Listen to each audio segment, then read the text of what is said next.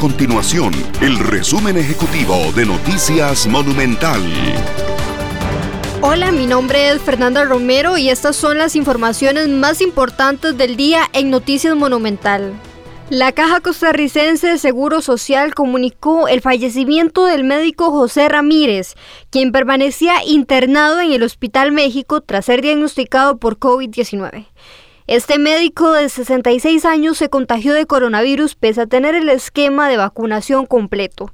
El doctor dio positivo por este virus 18 días después de la segunda dosis. Según comunicó la caja, el doctor de 66 años falleció la madrugada de este martes como consecuencia de una sobreinfección bacteriana a nivel pulmonar.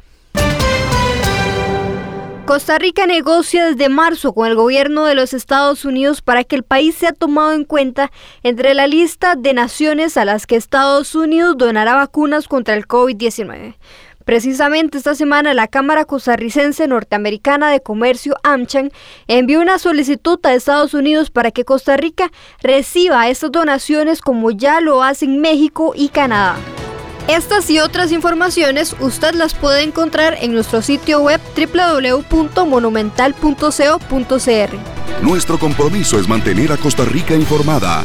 Esto fue el resumen ejecutivo de Noticias Monumental.